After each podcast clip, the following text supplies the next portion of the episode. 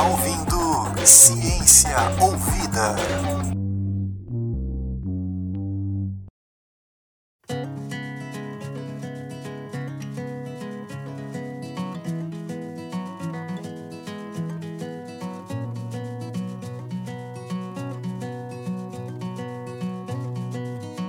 Tá começando mais um podcast. Nesse episódio, nós vamos discutir sobre um assunto que influenciou a vida de todo mundo, inclusive a sua que está me ouvindo agora. E o tema de hoje é, vai fazer você repensar sobre muitas coisas. Nós vamos falar sobre a vida de Henrietta Lakes, e que é considerada por muitos a mulher mais injustiçada do mundo, e nós vamos explicar o porquê.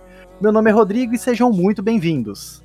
Olá, pessoal. Meu nome é Elisângela, eu sou professora no Instituto Federal e faço doutorado agora em Biologia Celular e Molecular. É um prazer participar do podcast com vocês, porque eu sou uma ouvinte assídua e agora estou aqui do outro lado participando também. Olá a todos, aqui é o Alex novamente. Vamos para mais um episódio do nosso Ciência Ouvida. Aqui é o Edson, tudo bom com vocês aí? Faz um tempinho que eu não apareço, mas estou de volta aqui para mais um episódio do Ciência Ouvida. Antes de começarmos, eu queria deixar claro que a história de vida da Henrietta que está sendo contada é, está de forma bem resumida. Caso você se interesse e queira saber mais, existem livros e até um filme contando a história dela, que por sinal eu recomendo. Henrietta Lakes, ela era uma mulher negra e pobre. Ela nasceu em 1920. Ela era casada com David Lakes e juntos eles tiveram cinco filhos. Em janeiro de 1951, a Henrietta ela sentiu um caroço no, no seu útero e ela deu entrada no hospital, onde, após alguns exames, ela foi diagnosticada com câncer. Na época, o diagnóstico ele estava errado. É, haviam informado ela que ela tinha um câncer de útero comum.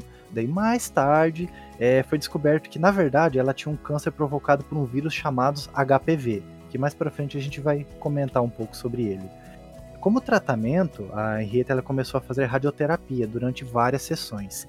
E durante essas sessões foram coletadas amostras desse câncer e foram enviadas para um laboratório, onde trabalhava um pesquisador que, ao analisar essas células, percebeu que elas tinham uma característica bem interessante. Vou falar então um pouquinho porque a descoberta foi tão importante assim das células da Henrietta. Não, acho que a primeira coisa que é importante de todo mundo entender é o que é uma cultura de células, os tipos de cultura de células e para que, que a gente usa, né? Então, as células, elas constituem os seres vivos, né? Na maior parte dos seres, ela está formando tecidos. Só que no, na cultura de células, nós retiramos essa, essas células dos indivíduos, dos seres vivos, e nós cultivamos ela em laboratório. Então, nós reproduzimos in vitro, né, no laboratório, todas as condições para que essa célula continue tendo a sua fisiologia, suas funções, para que ela cresça e para que ela se multiplique também. Então, nós precisamos ter uma temperatura controlada, nós precisamos ter é, nutrientes, todas as condições necessárias. Isso nós podemos fazer tanto com células animais quanto com células vegetais. Então, a cultura de células é comum a animais e vegetais, né? E daí nós temos vários tipos de cultura de células, agora falando mais especificamente das células animais. A gente tem o que nós chamamos de cultura de células primárias, secundárias, as células que são estabelecidas e as células transformadas, células troncos e as células pluripotentes. Eu não vou falar com detalhes de cada uma delas, mas eu vou falar um pouquinho dessas três primeiras para a gente entender o que é a célula da Henrietta e por que ela é tão importante.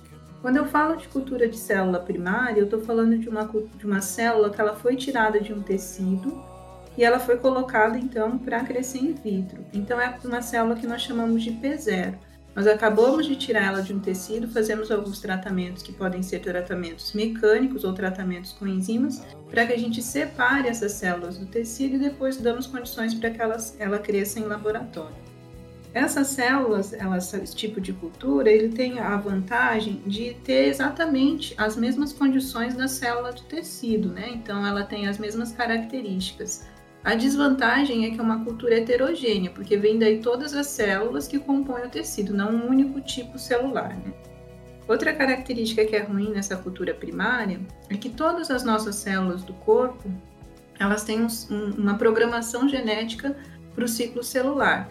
Então ela tende a nascer, né? A nascer por, por divisão celular, ela passa um tempo desenvolvendo suas funções fisiológicas e depois ela entra no estado de senescência, envelhecimento e ela morre. E a célula primária ela passa por esse ciclo, então ela tende a morrer.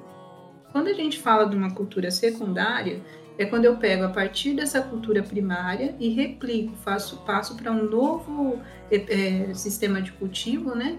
E nesse sistema de cultivo daí eu já tenho uma seleção, então já é uma cultura um pouco mais homogênea. Só que tanto a cultura primária e secundária, as células ainda sofrem esse processo de envelhecimento e tendem a morrer. E por que, que isso não é bom? Porque para a gente fazer uma cultura de células, a gente gasta muitos recursos. E a gente precisa que essas células se mantenham sempre constantes para que a gente possa fazer os experimentos. Então, quando uma cultura morre, a gente tem que voltar muitas vezes lá atrás e conseguir novamente essa linhagem para que a gente continue tendo reprodutibilidade nos experimentos. Né?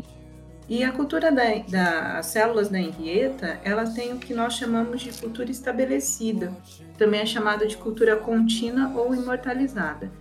Então, como eu estava dizendo, as, as, células têm esse ciclo, né, de nascer por multiplicação, divisão celular, passa pelo processo de envelhecimento e tende a morrer. As células da Henrietta, elas não passam por esse processo de senescência e envelhecimento e morte então elas ficam continuamente, por isso elas são ditas também de imortalizada. Esse processo a gente consegue fazer hoje por algumas é, mutações induzidas em laboratório, mas isso também pode acontecer de forma natural, como aconteceu no caso da, da Henrietta. Então as células dela naturalmente passaram por uma em que elas não entram mais nesse processo de senescência, envelhecimento e morte celular. Então elas tendem, tendem a se multiplicar ad eterno. Assim, se você dá as condições para elas, elas tendem a se multiplicar. Né? Então, isso, pra, em termos de pesquisa, foi um avanço muito grande. Porque antes da Henrietta já eram feitas culturas de células, mas sempre tinha essa limitação de conseguir manter essas células em laboratório, de conseguir essa reprodutibilidade. E daí, com as células da Henrietta, foi então possível manter uma grande quantidade de células que cresciam muito bem, cresciam rapidamente e que não morriam. Então eu poderia fazer um experimento, demorar algum tempo, fazer o mesmo experimento e ter a mesma reprodução, sabe? Então isso foi muito importante. Eu vou falar agora então um pouquinho das aplicações do cultivo de células. O cultivo de células ele é muito, muito importante para o desenvolvimento de fármacos. Então, para desenvolver remédios, desenvolvimento de vacinas, desenvolvimento de todos esses fármacos, nós utilizamos então a cultura de células para verificar se esses fármacos eles são tóxicos para células humanas. Então, antes de fazer qualquer pesquisa em animal, nós passamos primeiro para a cultura de células para ver se aquele fármaco não vai ser é, tóxico ali para as células, porque se for, daí já é um, um entrave a mais é, para o desenvolvimento desse fármaco, né? Outra questão é que os vírus, eles não se multiplicam sozinhos, eles precisam de uma célula para se multiplicar, né? E porque ele não tem célula, ele não tem maquinaria celular, né? Então, para ele se multiplicar, ele precisa entrar dentro de uma célula. Então, para estudar vírus, nós precisamos de células. Então, o cultivo de vírus pode ser feito utilizando, por exemplo, cultura de células.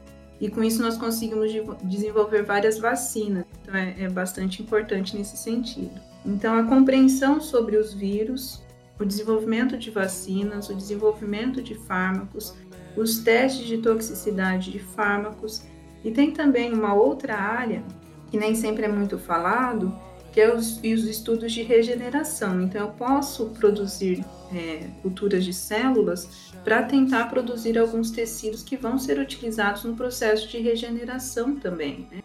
Essa é uma área que está bastante em desenvolvimento. Então, é, a cultura de células ela é muito essencial para o desenvolvimento de tudo que a gente tem hoje em dia, desde vacinas a fármacos. É muito difícil uma pessoa que não tenha se beneficiado desse tipo de tecnologia, né, de biotecnologia. Se você usa remédio, se você já tomou uma vacina, você já se beneficiou com a cultura de células e possivelmente com as células da Henrietta lá. Outra coisa também só complementando o que a professora falou, não resolveu, mas melhorou é a questão dos testes em animais, né, graças a essas células, né? Na verdade, é, faz os testes em cultura, né, com as células em cultura, para diminuir a quantidade de animais que a gente vai utilizar, né? Então isso melhorou bastante.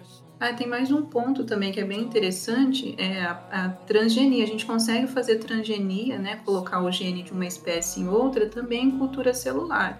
Então, algumas proteínas que nós produzir, a gente geralmente recorre a bactérias, mas algumas delas as bactérias não conseguem produzir. Então, a gente pode fazer transgenias e conseguir produção de proteínas que são interessantes, né? Também utilizando culturas de células. E daí nós temos culturas de células de mamíferos, mas há também várias culturas de células de insetos também, é bastante comum. Hoje em dia, se você está num laboratório e você quer produzir, né, começar a trabalhar com cultura de células, você geralmente encomenda essas células de uma, um fornecedor, você compra essas células né, para fazer o cultivo e você recebe essas células no seu laboratório, né?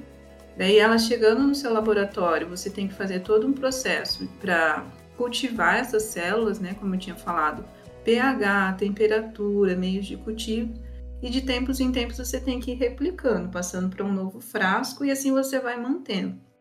Então tem um custo bastante grande, né? É, por isso que é bastante importante você ter essa continuidade, porque senão você tem que comprar novamente. Mas eu queria deixar bem enfatizado que a gente compra essas células, né?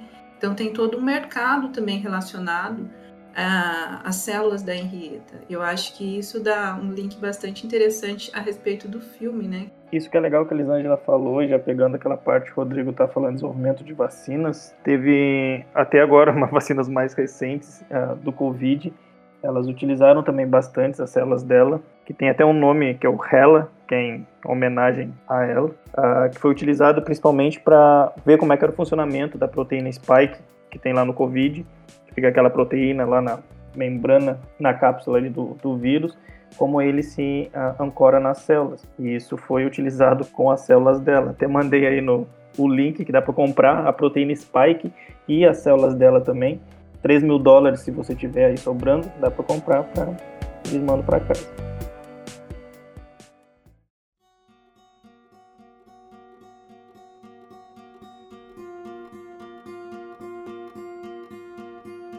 Acho que é muito difícil que tenha um estudo com vírus que não envolva a célula rela, né? Sim, até próprios medicamentos para melhoria dos tratamentos do HIV também passaram pelas células dela também. Uma coisa, uma, essa mulher foi uma das maiores contribuições para a ciência moderna e basicamente é esquecida.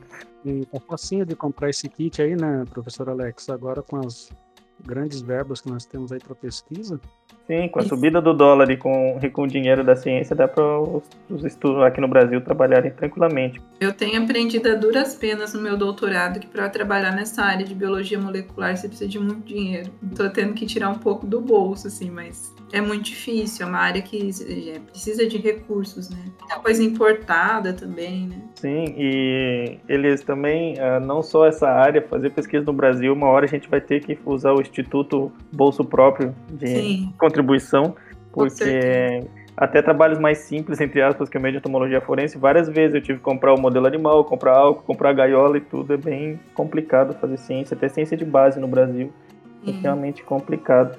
E as coisas nessa área são geralmente muito caras, sabe, Alex? É, você tá vendo aí 3 mil dólares. É, é, geralmente essa faixa de preço, sabe? Então qualquer reagente que falta, você tem que morrer para comprar, porque é geralmente muito caro mesmo.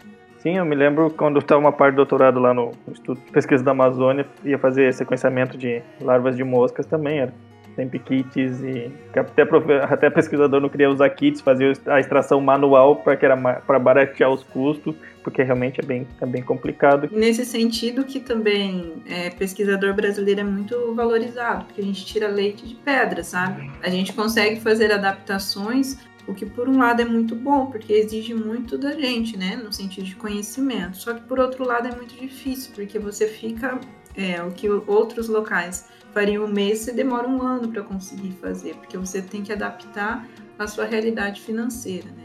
Essa agora tu falou uma coisa que é bem legal, que alguns amigos meus que iam fazer uma parte do doutorado lá, na, lá fora, principalmente nos Estados Unidos, eles achavam bastante interessante esse jeito do brasileiro, que a gente consegue realmente adaptar algumas coisas. Tinha vezes no laboratório lá, chegava não funcionava, não sei o que, as pessoas ficavam desesperadas. Daí chegava os caras, não, não, não, pô, encaixa isso aqui, aqui no outro lado dá pra fazer alguma coisa. É, nós, nós somos os reis da gambiarra, né? Sim, Tanto é que, que, pesquisador brasileiro é muito valorizado externamente por conta disso, né? Uma coisa que é interessante é as células HeLa, elas não, não são patenteadas e mesmo assim elas geram uma indústria multibilionária, né, da, da biotecnologia, né? É que na verdade você não pode patentear um ser vivo.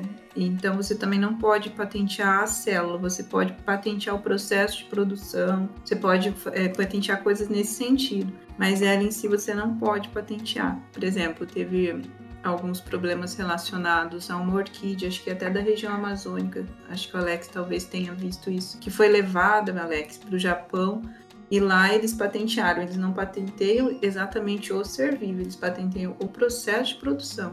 O ser vivo em si não pode ser patenteado. E o Japão é recorrente de gostar de patentear coisas brasileiras. É. Já aconteceu o açaí também, já teve um caso bem famoso e teve de uma pesquisadora uma, da Universidade Federal do Amazonas, ela estava trabalhando com jambu, que é uma planta que se utiliza dentro de um prato amazônico chamado tacacá. Ele dá uma certa dormência na boca e ela estava desenvolvendo um anestésico para cirurgias odontológicas. Daí, quando ela foi patentear o princípio ativo, o princípio ativo já estava patenteado em outro lugar, no Japão, parece, se não me engano a princípio, ele não tinha essa visão de comercializar as células, né? Ele ficou muito empolgado e a ideia dele era produzir, né?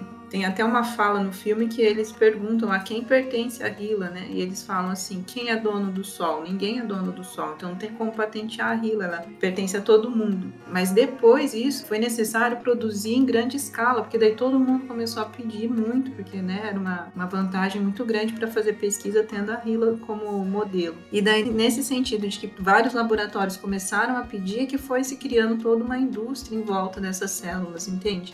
Estima-se que até hoje foram produzidos mais de 20 milhões de toneladas. É, a quantidade de células que tem, que foram produzidas dela, eles falam lá, é uma quantidade assim absurda, né?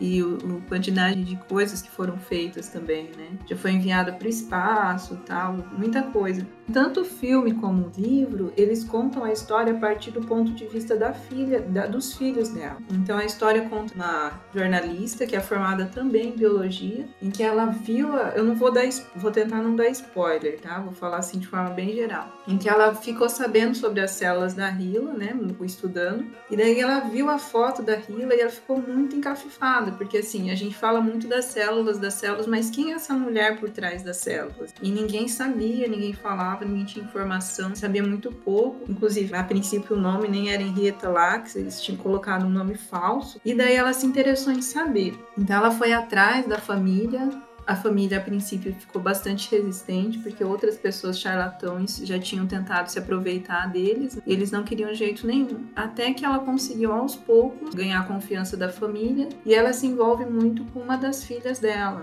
que é a Deb, né? A Débora. E a partir do, do ponto de vista da Débora, ela vai reconstruindo toda a história da Henrietta, a história daquela família e de tudo que eles passaram. E é uma história, assim, muito, muito rica. Dá para se discutir milhões de coisas assistindo esse filme relacionadas tanto tanto a bioética quanto a questões sociais, questão racial, de sistema de saúde, sabe? Nossa, dá para trabalhar muita coisa.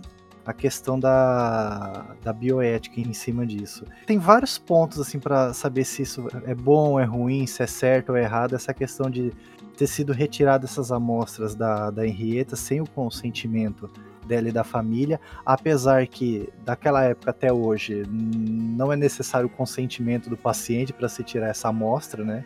De, de tecido para fazer algum exame e tal. No ponto de vista de vocês, o que, que vocês acham? Assim, eu acho que é bastante interessante a gente analisar as histórias no contexto em que elas ocorreram. É um contexto em que o processo de segregação ainda era muito forte nos Estados Unidos, então havia uma separação muito forte entre negros e brancos. Eu acho que essa questão racial é uma questão que está muito forte na história da Henrietta e muito forte né, também nessa história toda norte-americana. Né? É, então lá era muito comum as pessoas negras serem utilizadas inclusive como cobaias. Né? O famoso caso Tuskegee que também é relacionada a pessoas negras, a população negra que foi utilizada como cobaia no estudo da sífilis. E assim, é um processo de não enxergar aquela pessoa como um paciente com direitos como um humano mesmo. Então isso fazia parte daquela história, daquela sociedade, né? Agora, em termos bioéticos daquela época, isso não era considerado errado. Obviamente que se a gente trouxer para os dias de hoje, eu consideraria totalmente errado, porque assim, eles não tiraram para fazer uma biópsia a fim de tratar aquela paciente. Eles tiraram e depois eles utilizaram para fins de pesquisa, sem que ela nem a família soubessem. E o pior, depois disso, uma indústria toda foi feita ganhando dinheiro em cima dessas células e nem ela, né, que já tinha falecido, e muito menos a família teve acesso a nenhum recurso. E o que passa tanto no filme quanto no livro é que a família vive numa situação assim de bastante pobreza, né? Porque diferente do que muitas pessoas pensam, nos Estados Unidos há muitas pessoas pobres, né? Então eles não têm acesso à saúde. Então é um contrassenso, porque eles, todo mundo, quando eles falam que eles são da família Lax, falam: nossa, sua mãe ajudou muito, né? As células dela foram muito importantes para o desenvolvimento de produtos, de fármacos, e é uma família que tem uma carência de acesso à saúde, muita gente precisando de acesso e eles não têm esse acesso. Então é, é um contrassenso, né? Ao mesmo tempo que muita gente ganhou dinheiro, desenvolveu-se muito fármaco, a própria família da Henrietta não tinha acesso a esses recursos, né? Eu acho que moralmente, para mim, é, não é e eticamente não seria justificável. Eu acho que assim, não é porque isso aconteceu lá no passado que não se pode corrigir essa injustiça agora no presente. Então, se lá no passado não era, não tinha nenhuma legislação que falasse que isso é proibido, isso não quer dizer que agora no presente, em relação à família dela que ainda está viva, isso não possa ser corrigido, né? Sim, então, a Elisângela falou uma coisa que é bem legal, que é bem forte a questão racial. Eu acho que nem, nem seria a palavra forte, seria a palavra central realmente. Uh, que só trataram ela daquela maneira, basicamente tem toda aquela relação do sexismo também, do machismo, que era bem complicado na década de 50. Uh, ah, mas tem uma pirâmide social que tá lá em cima, lá no topo, tipo, tem homens brancos, mulheres brancas, homens negros e mulheres negras. Mulheres negras estão lá embaixo disso de, de tratamento. Ah, que realmente ela nasceu, apesar de ser Roanoke, que é, eu acho, acho que é na Virgínia, se não me engano, na Virgínia, lá nos Estados Unidos, não é bem a sul dos Estados Unidos, ah, mas é uma região pequena e década de 50, 60 ali já estava. Ah, não era o auge em si da, da segregação, foi lá na década de 1910 1915 que estava pesado ali de linchamento e tudo, mas na década de 50 e 60 era bem complicado, que era uma política pública americana, essa segregação, daí complicou bastante isso também, que realmente tratavam ela como uma cobaia. Eu acredito que fizeram isso mais porque nem viam ela como um ser humano mesmo. Que essa ideia, como a Elise também falou, de utilizar pessoas negras como cobaia, isso foi a base, basicamente, da medicina americana. Um dos casos mais importantes é do James Mario Sims, se não me engano, é dito como pai da ginecologia moderna. Ele usava mulheres escravizadas como cobaias para fazer como é que era visualizar trabalho de parto, essas coisas assim. Já existia anestesia já, anestesia rudimentar, mas já existia, então tem um caso depois, quem quiser depois procure, que é bem clássico, que ele usou a, a Narca Westcott como cobaia, em no, no, acho que uns 20, 30 procedimentos cirúrgicos. Daí até ele tinha aquela ideia de ciência de que, ah, que pessoas negras não sentem tanta dor, daí ele fez um trabalho de parto gigante nela sem anestesia nenhuma. E essa ideia de, de, ter bioética ou não ter bioética, basicamente, é porque nem existia a bioética naquela época que o Potter, quando mais ou menos foi a criação dela na década de 60, 70. Mas isso, como eles falou, não exime em nada os caras terem feito isso. E uma coisa que os caras falam, ah, não era errado naquela época. Não, sempre foi errado. Errado naquela época, errado hoje em dia. E quem foi conivente com aquilo também é. Que nem naquela época da escravidão. Os caras sabiam que era errado ter outro ser humano como, como animal ali. Ah, essa nossa ideia de bioética surgiu lá com Potter e todo mundo começou a tentar falar de bioética, principalmente depois da Segunda Guerra Mundial, ah, principalmente com os problemas lá do Holocausto, todo mundo viu as, os horrores dos testes com seres humanos. Ah, a gente sempre teve essa ideia aqui, a gente nunca conversou e tem vários ah, registros históricos do que foi feito, até mais testes com pessoas escravizadas, não só nos Estados Unidos, na América toda, basicamente que a gente sempre usa, ah, escravidão, escravidão, a gente tem que começar a usar termos corretos. Foi um holocausto, basicamente. Se a gente começar a tratar pelos termos e começar a revisitar essa história, eu acho que seria até mais cedo que teria essa nova linha de, ciência que é a bioética. Que a gente só foi se atentar quando ocorreu lá no, na Segunda Guerra Mundial. Mas ao longo da história sempre aconteceu isso. Não só até com pessoas negras escravizadas, até no leste lá da Ásia. O Japão também fazia muito e acabou não entrando em discussão.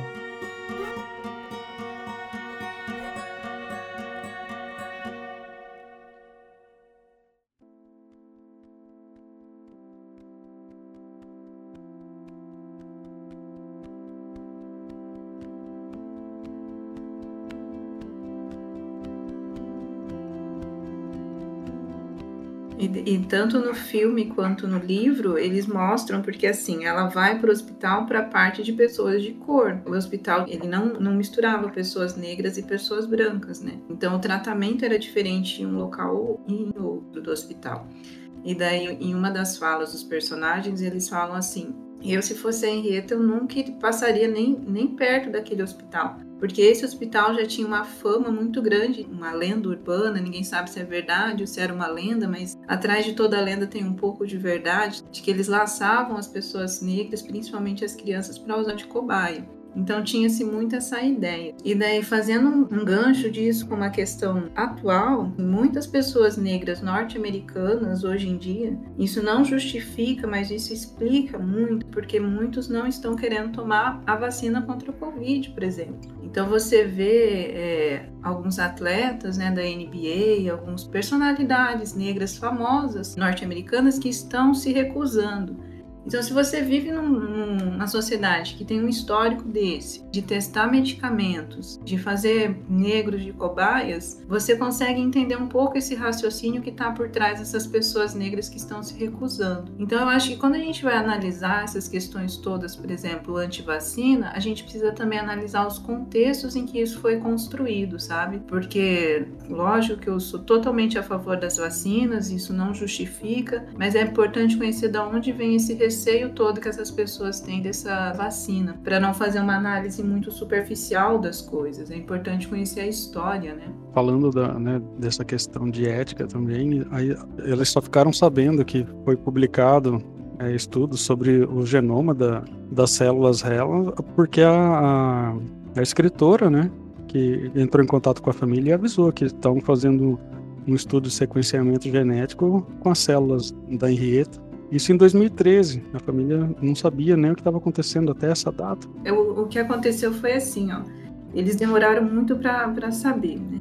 E daí, como eles estavam produzindo a célula já, e ela é uma célula que ela se multiplica muito, então ela começou a contaminar outras células do laboratório, outros cultivos de célula. E daí eles precisavam fazer alguma marcação para saber qual era ela e qual eram as outras células para fazer esse controle. Então eles voltaram lá na família e eles falaram que eles iam tirar o sangue deles, que eles precisavam fazer um mapeamento genético, né? Eles recolheram o sangue dos filhos para, na verdade, fazer esse controle da rela. Só que eles falaram para os filhos que eles estavam retirando o sangue deles porque eles iam querer saber se eles também poderiam ter aquele câncer que atingiu a mãe. Então eles fizeram a doação de sangue pensando que era nesse nesse sentido, entendeu? Ah, eles vão nos ajudar. Então, por uma segunda vez, eles foram passados para trás, né? Porque tiraram o sangue deles, utilizaram para fazer marcadores para ela, e na verdade eles nem sabiam disso. E isso foi em 1975, né? É, e daí, se você lê o livro e você assistiu o filme, você consegue ver que várias e várias vezes eles foram utilizados sem considerar é, eles enquanto pessoa mesmo, sabe? Simplesmente como cobaias, como um local onde você vai buscar DNA, um local onde você vai buscar células, mas não como pessoa mesmo, como gente com direito. Então, em vários momentos do filme, isso fica bem evidente. Assim. Outro, outro ponto assim que eu acho que é bem importante de falar é que a Débora né, e os filhos, eles não tinham uma formação científica que permitissem a eles entender o que, que eram células, que falava, ah, sua mãe é muito importante para a cultura de células, é, sua mãe está imortalizada. E principalmente essa filha, que é a que passa mais no filme, ela fica muito chocada, porque eles falam assim, olha, sua mãe já foi mandada para o espaço, as células da sua mãe foram utilizadas para fazer clonagem, então ela já imagina que tem vários clones da mãe espalhadas por aí. Ela não tem uma uma formação científica que permita a ela entender o que é uma cultura de células e ninguém nunca se preocupou em explicar para ela. Isso, inclusive, faz com que ela tenha vários problemas assim de saúde, né? Porque ela fica imaginando que a mãe dela tá imortal, a mãe mesmo, né? Ela não tinha noção do que era uma célula, uma cultura. Então, nesse sentido, é muito interessante a gente falar também da importância da divulgação científica, da importância desse fazer científico que fale uma linguagem que chegue também a essas pessoas né? Porque não adiantaria também um, médico, por exemplo, ele deu um livro de genética para ela e falou assim: olha, tudo que você precisa saber sobre a sua mãe está aqui. Como que ela, que mal tinha o ensino médio, né, poderia ler um livro técnico de genética e entender? E para aquele médico, ele já fez tudo que ele poderia. Ela não entendeu porque ela não quis. Então veja como é importante também essa questão da transposição da linguagem, né? Às vezes a gente fica no nosso mundo científico e a gente fala numa linguagem que não é acessível às outras pessoas. E no caso da, da família dele, não entendiam o que era essa cultura de células, eles não entendiam quando falava que a Henrietta era imortal, eles achavam que era ela mesmo. Então isso também é um ponto bem interessante de se discutir. Até tanto na que colocaram no caso uma, uma chinesa, uma japonesa, uma mulher, né, que não dominava, não falava bem o inglês, né, para poder explicar para eles o que tinha acontecido, né? Daí foi aquele desastre, né? Ela não conseguia explicar, eles não conseguiam entender é, né, é nesse episódio em que eles vão retirar o sangue para fazer esses marcadores para a célula rela, vai uma, uma pesquisadora japonesa, né, para fazer a retirada do, do, sangue deles. E assim, independente de. Mesmo que ela falasse inglês, não tinha uma predisposição a explicar, sabe? Explicar numa linguagem que eles atendessem. Porque quando ela vai, ao, ao, depois a filha vai ao hospital e tem acesso ao médico que em inglês, ele também não se preocupa, sabe? Não tem essa preocupação em esclarecer para ela o que, que é uma célula, o que, que é uma cultura de célula, por que, que a célula da mãe dela era tão importante. Ninguém não tá nem aí com o que eles sentiam, com o que eles passavam. Ela já imaginava a mãe dela passando frio, a mãe dela sendo explodindo, sabe? Então tinha todo um imaginário na cabeça dela, porque ela não sabia, ela não tinha formação científica, né? Esse é um dos pontos centrais, eu acho, do que a gente está sofrendo hoje como sociedade em si. É que os caras sempre falam analfabetismo científico, mas eu não gosto muito desse termo. E tem vezes que eles tinham que mudar esse termo. Eu não gosto muito dele, eu acho tão pejorativo que parece que a pessoa não é que tem vezes que a ciência não chega nela, que a Elisângela falou uma coisa bem importante aí, que uma das áreas bem importantes da universidade e do mundo acadêmico é a extensão, e ela é sempre vista como uma que todo o ensino superior brasileiro deveria estar no tripé, ensino, pesquisa e extensão. Extensão é sempre deixada de lado, mas é uma das coisas mais importantes que tem, que faz realmente a ponte da academia com o público em geral, porque senão a, os institutos, as universidades ficam com aquela ideia de ser um lugar totalmente longe da, da sociedade à parte, então a, a pessoa não sabe o que está acontecendo ali dentro. Isso é extremamente importante a gente começar a quebrar isso, para primeiro para o público em geral saber o que está se fazendo dentro da universidade, porque e dos seus institutos, porque tem vezes que aparece na televisão umas universidades particulares fazendo umas coisas bem menos e fazem muito mais propaganda. E isso não acontece. Mas o principal para o grande público ter essa noção de ciência. Eu já devo ter falado isso, mas o Carl Sagan tem uma frase que eu acho que é muito legal, que ele sempre falava aqui. Nós vivemos num mundo de ciência e tecnologia e ninguém fala sobre nada de ciência e tecnologia e ninguém entende nada, e uma hora isso vai explodir da nossa cara. E explodiu agora. Basicamente, as pessoas não acreditam na ciência porque não sabem como funciona, e grande parte da culpa disso é dos próprios cientistas que não pararam para discutir isso e romper essa barreira. Que até, por exemplo, a Terra plana, por exemplo, que a gente que faz ciência tem uma, uma pontinha de arrogância que fica nessa, ah, não vou discutir isso. Não, tu tem que discutir isso para mostrar para o público realmente como a ciência é feita, como é importante a, a ciência no, no dia a dia. Aí também tem um ponto bem interessante, né? Quando a gente vê cortes em relação à pesquisa, né? Como está sendo feito bastante agora, a gente precisa que a sociedade esteja unida junto com os pesquisadores e cientistas para é, defender, né? O porquê de ter esses recursos destinados para a ciência. Se a população não sabe o que, que a ciência faz, o que a universidade faz, como ela vai se juntar para defender? Né? Então, muitas vezes a sociedade com, é, concorda, né? realmente, a gente tem que cortar esses recursos, porque eles não sabem o que é feito com esses recursos né? Então isso também é um ponto bem importante. A gente tem que sair dos nossos castelos de mármore, né, das universidades, e a gente tem que comunicar e comunicar numa linguagem que as pessoas entendam, né? Não adianta ficar usando um monte de termo técnico só e as pessoas não entenderem o que está sendo falado. Você tem que se fazer entender. E quem tem que se fazer entender é o cientista. Esse é o papel dele também. Não é a população que tem que se esforçar sozinha para compreender. O cientista tem que se fazer entender também.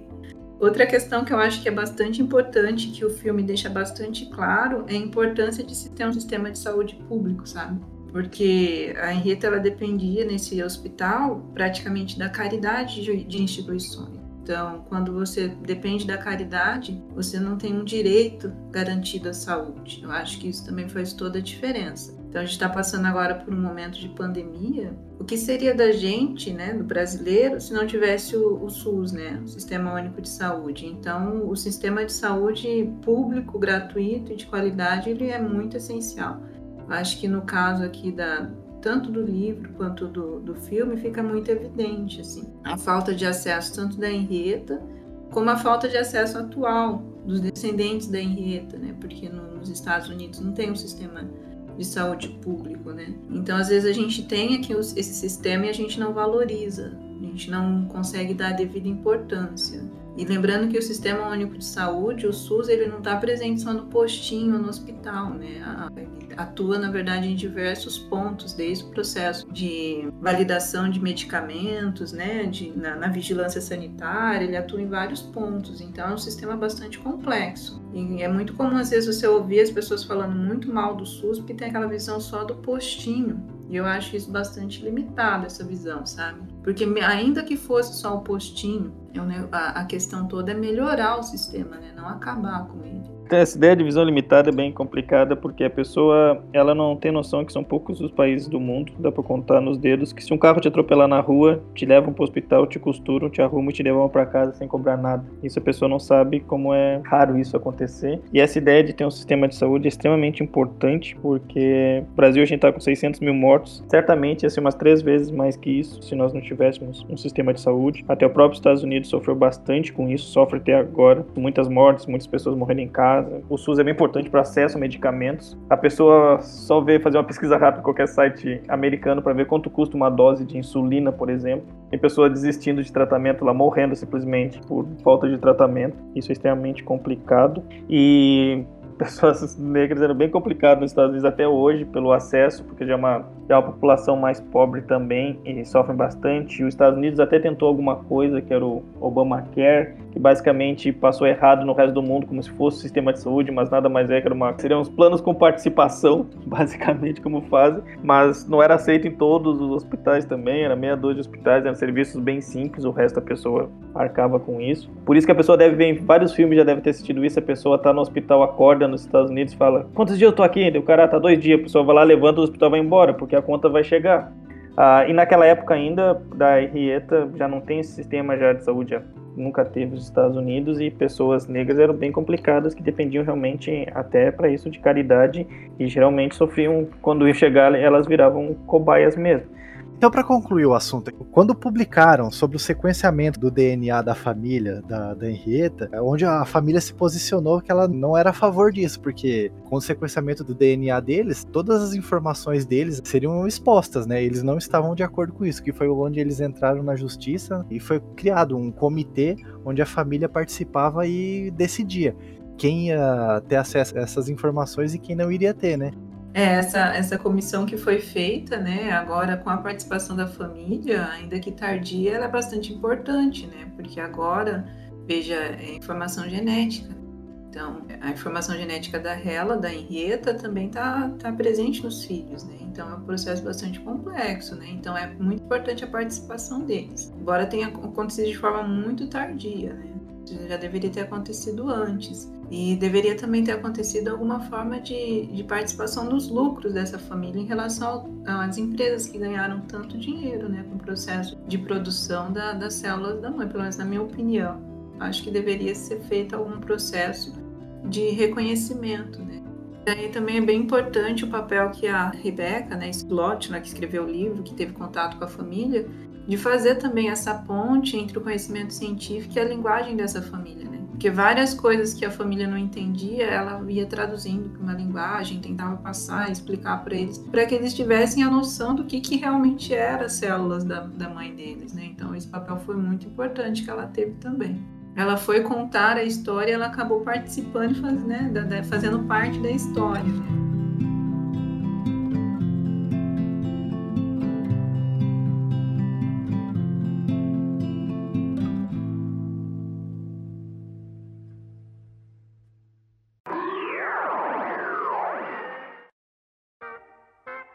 Sim. Não. Vou, Mas aí você vai dar, você vai dar spoiler do final do livro, do filme.